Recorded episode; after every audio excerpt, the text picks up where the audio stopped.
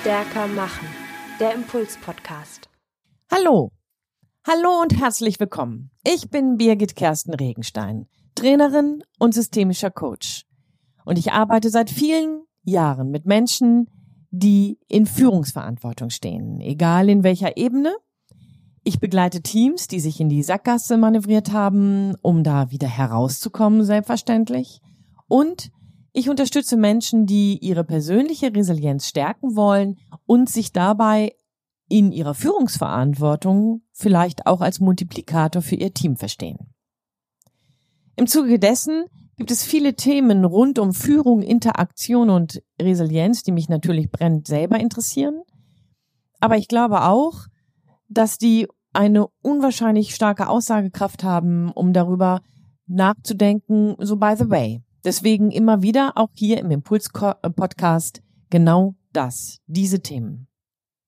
Und im Jahr 2020, einem Jahr, was so ganz out of order ist, für ganz viele selbstverständlich ist, dass es Homeoffice auf einmal gibt, für ganz viele selbstverständlich geworden, dass es Kurzarbeit gibt, die sogenannte Scheiterkultur, nämlich Insolvenzen oder aber weniger Budget zu schreiben, hat sich in diesem Jahr selbst ad absurdum geführt und wir stellen fest, dass wir viel, viel natürlicher mit, mit, mit Situationen umgehen, die uns selbst begrenzen und in unserem Handlungsrhythmus und auch in unserem Handlungsradius ganz neu justieren, vielleicht erstmal einschränken und wir sind dann gezwungen, uns neu zu orientieren. Ich weiß nicht, wie dir das geht in deinem Arbeitsalltag. Ich weiß auch nicht, wie es dir geht in deinem Führungsalltag.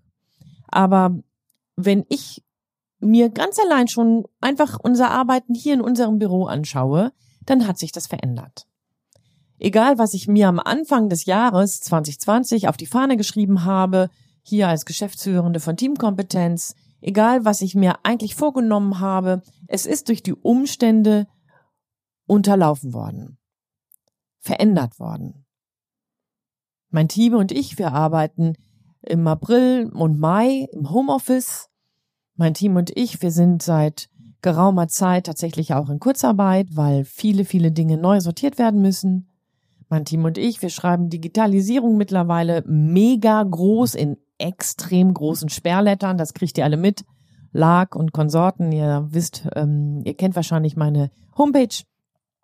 Das heißt, ähm, hier gibt es ganz viele Veränderungen. Bedeutet aber auch, dass diese Veränderungen neben dem Neuland, was jetzt nun zu explorieren gilt, was wir nun auch ausloten müssen, was wir neu kennenlernen müssen, worin wir uns neu absprechen müssen, dieses Neuland hat auch eine Seite, mit der ich weiß nicht, ob ihr damit schon gerechnet habt, habt, aber ich habe damit nicht so ohne weiteres gerechnet.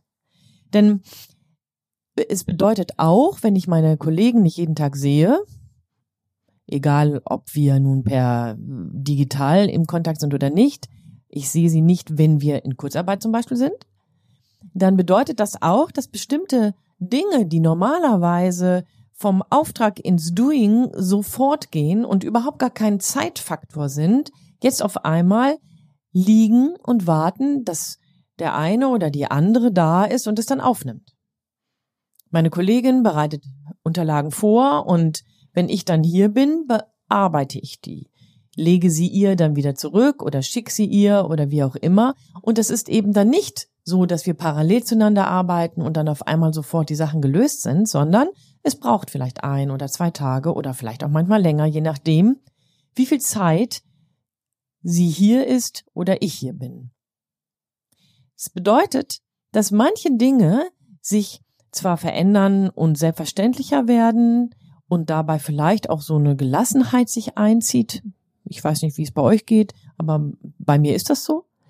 Aber es geht auch darum, dabei zu lernen, dass manche Entscheidungen, manche Umsetzungen eben länger brauchen. Und das kostet mich unwahrscheinlich viel Geduld. Wie ist das bei dir? Bist du mit Geduld gesegnet? Oder gehörst du eher zu denjenigen, die die Dinge ganz, ganz schnell abgehakt wissen wollen? Ich würde das gerne haben. Ich hätte gerne, dass meine Aufträge, meine Ideen, meine mh, hm, Unterlagen und all das, was ich auf den Weg bringe, dann tatsächlich sofort zeitnah abgenommen werden und umgesetzt werden. Das Thema der Delegation hängt da dran, aber neben der Delegation auch die Frage, wie wir mit veränderten Umständen umgehen. Okay, gucken wir uns erst einmal die Delegation an. Ich glaube, da habe ich schon öfter drüber gesprochen und vielleicht können wir das deswegen auch ein bisschen kürzer machen. Delegieren gehört mit ins Führungsgeschäft. Ohne Delegation arbeitest du dir im Bär. Und das geht nicht weil du hast Mitarbeitende, die fähig sind. Sollten sie auf jeden Fall sein, wenn du sie selber eingestellt hast. Du hast Mitarbeiter, die fähig sind und du hast Mitarbeiter, die wissen, wovon sie reden. Das heißt, hier gilt es genauer hinzugucken, welche Aufgabe welcher Mitarbeiter von dir bekommt und wenn es Neuland ist oder eine Komfortzonenerweiterung bedeutet für den Mitarbeitenden oder aber vielleicht sogar Lernfelder sind, die du mit dem Mitarbeitenden anstoßen möchtest, dann ist die Delegation natürlich etwas umfänglicher. Wenn du über Gewohntes mit ihm redest, dann kannst du die sehr schnell und knackig machen. Delegation bedeutet aber, dass du etwas aus der Hand gibst und es bitte nicht aus dem Blick verlierst. Bedeutet, du gibst es aus der Hand, vertraust deinem Mitarbeitenden, regelst aber mit ihm, wann ungefähr der Rückfluss über Informationen läuft. Wann genau kann hier etwas ähm, an, als erledigt an dich zurückgekoppelt werden oder aber wann muss ein Zwischenstep, ein Meilenstein mit dir kommuniziert werden? Das musst du natürlich mit deinen Mitarbeitenden besprechen, klar. Thema Delegation bedeutet also loslassen, nicht aus dem Blick lassen und irgendwann an dich zurückspielen lassen, damit du einen Haken dran setzen kannst. Und unter normalen Umständen ist das ein Zeitfenster, was du mit deinem Mitarbeitenden klärst, sicherstellst und dann auch abläufst, sozusagen. Veränderte Umstände in diesem Jahr, aber vielleicht auch grundsätzlich, denn ich glaube, dass das sicherlich auch ein Impact für die Zukunft sein kann. Bedeutet, du delegierst, du hast vielleicht ein notwendiges Zeitfenster, um die Dinge auch rechtzeitig auf den Weg zu bringen, aber dein Mitarbeiter ist eben nicht immer erreichbar. Du kannst nicht selbstverständlich auf deinen Mitarbeitenden zugreifen. Es bedeutet, die Ideen, die du hast, laufen auf und müssen dann in Hülle und Fülle sozusagen an deinen Mitarbeitenden weitergegeben werden, wenn er oder sie da ist.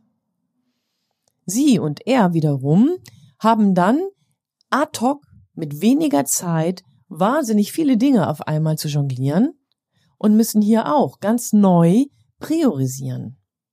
Das heißt, hier geht es auch um eine andere Qualität von Lernfeld, nämlich nicht nur kompetenzmäßig, um, ähm, um das operative Geschäft voranzubringen, sondern auch ähm, im Hinblick auf die Frage, wie sehr sind die Mitarbeitenden in der Prioritätennotwendigkeit gebrieft?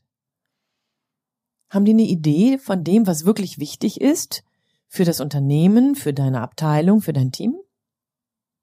Das gehört nochmal umso mehr in Zeiten wie diesen mit ins Delegationsgeschäft. Der andere Punkt ist der, wie geduldig bist du? Wie sehr kannst du dich damit arrangieren, dass du jetzt auf einmal warten musst? Und wie groß ist die Versuchung, es dann doch wieder selber zu machen? Also neben der Tatsache, dass dein, deine Delegation sich verändert, neben der Tatsache, dass sich Kompetenzen bei den Mitarbeitenden auch erweitern müssen, in Bezug auf Prioritätensetzung zum Beispiel, geht es auch um dich. Deine Kompetenz auszuhalten, deine Kompetenz im Vakuum manche Dinge auch lassen zu können ohne daran zu verzweifeln, Nächte wach zu liegen oder aber einen Klumpen im Bauch zu bekommen und die Dinge dann doch ungeduldig selber zu machen, diese Kompetenzen sind jetzt gefragt. Hinzugucken, Ideen zu haben, Aufträge zu generieren und warten zu können. Eine Qualität, die, ja, ich habe es eben schon mehrmals gesagt, die mit Geduld zu tun hat, aber vielleicht auch mit dem Thema Gelassenheit. Es ist, wie es ist, bedeutet nämlich eigentlich unterm Strich genau das. Die Umstände haben sich verändert. Egal welche Ziele du 2020 mal hattest, du hast jetzt andere Ziele. Es geht nämlich darum, dass das, was nötig ist, Prioritätensetzung, tatsächlich umgesetzt werden muss und das, was nicht nötig ist oder nicht vorrangig nötig ist, vielleicht im Moment gerade hinten angestellt werden kann oder aber, frei nach Peter Drucker, sogar ganz weggelassen werden kann. Bedeutet also, deine Frage an dich oder die Frage, die an dich geht, ist neben der Frage nach der Geduld und der Gelassenheit, wie beweglich bist du in deiner Zielsetzung? Wie agil kannst du für dich ganz neu sortieren, welches Ziel ist jetzt wichtig? Kannst du das? Ziele loslassen und neue formulieren? Wie oft gehst du für dich in die Klausur? In die Reflexion und machst dir klar, dahin will ich, dahin wollte ich, was macht jetzt Sinn, weil die Umstände sich verändert haben. Wie sehr kannst du Umstände dabei tatsächlich respektieren oder inwieweit musst du gefühlt gegen die sich anbahnenden oder darstellenden Umstände anlaufen? Dein Chef, dein Kunde, der Markt, die Produktentwicklung. Keine Ahnung, was für dich vielleicht Umstände sind, die dich treiben. Tatsache ist, es gibt andere Umstände, nämlich die Organisation in deinem Unternehmen, in deiner Abteilung, in deinem Team. Wenn die sich verändern, muss das angepasst werden.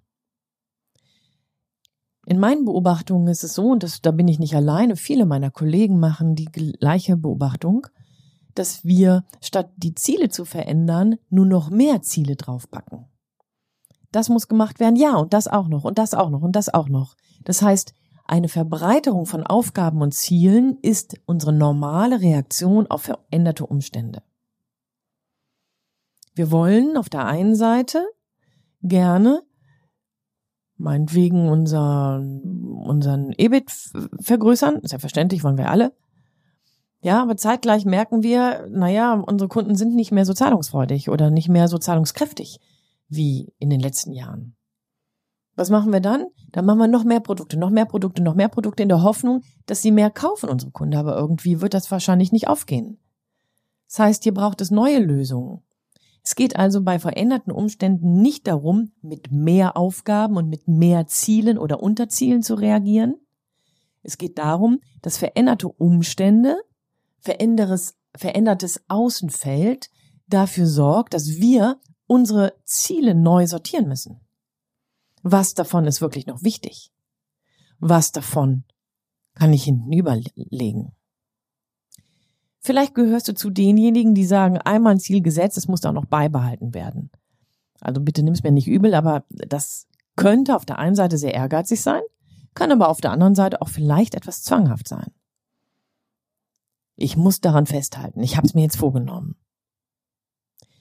An dieser Stelle möchte ich einfach mal deutlich machen, dass manche Ziele vielleicht auch nochmal verwechselt werden mit diesen Wünschen ans Universum. Ja, ich erlebe das immer wieder, dass manche Leute sagen, ja, das habe ich als Wunsch ans Universum geschrieben, beziehungsweise gesagt, und deswegen ist es eingetreten. Es kann natürlich sein. Ich will das nicht bezweifeln, dass du vielleicht Wünsche ans Universum mal geschrieben oder gesprochen oder getan hast und dass dann vielleicht auch der eine oder andere Wunsch eingetreten ist. Ich persönlich glaube, dass Ziele, die du dir gesetzt hast, deswegen von dir auch verfolgt und umgesetzt werden können, weil du sie für dich formuliert hast weil sie für dich in Worte gefasst worden sind. Es gibt nämlich auch Ziele, die du nicht erreichst. Auch wenn du sie übrigens in Worte fasst. Es gibt auch Ziele, die sich ad absurdum führen, auch wenn du sie vielleicht mal irgendwann ans Universum gesprochen hast. Also, ich bin der festen, der festen Überzeugung, dass Ziele wichtig sind, um dich zu fokussieren, dass Ziele unwichtig sind, wenn sie dich drangsalieren. Ziele, die du dir setzt, Ziele, die du formulierst, Aufgaben, die du für dich in die Verantwortung nimmst, sind immer so lange gut, wie sie dir dienen. Dir und deiner persönlichen Entwicklung, dir und deinem Vorankommen in deinem Unternehmen mit den Dingen, die du da gerne vorantreiben möchtest. Solange genau diese Verbindung existiert, solange ist es gut und sinnvoll. Wenn das Ziel für dich so dick an der Wand steht, so fest auf dem Thron sitzt, dann dienst, dann dienst du dem Ziel. Und ich glaube, dass das auf die Dauer nicht gut ist. Ziele und Aufgaben dürfen nicht treiben, dürfen nicht voranbringen. Ziele und Aufgaben dürfen dich verändern, dürfen deinen Fokus festhalten. Aber Ziele können sich auch ja, ad absurdum führen. Und dann braucht es dich, der oder die du dieses Ziel entthronst und ein neues formulierst. Wie beweglich bist du, wenn es darum geht, neue Ziele zu formulieren? Frei nach Peter Drucker. Was willst du ab morgen sein lassen? Damit es eben nicht mehr Ziele sind, sondern sinnvolle Ziele. Ich freue mich auf deine Antworten. Ich freue mich auf deine Kommentare. Und ich bin sehr gespannt auf das, was in deinem Leben, in deinem Arbeitskontext passiert. Viel Freude also beim Umsetzen, beim sich rechts wieder überholen und bei dem, was du ausprobierst. Wie immer, deine Birgit Kersten Regenstein von Teamkompetenz. Einfach stärker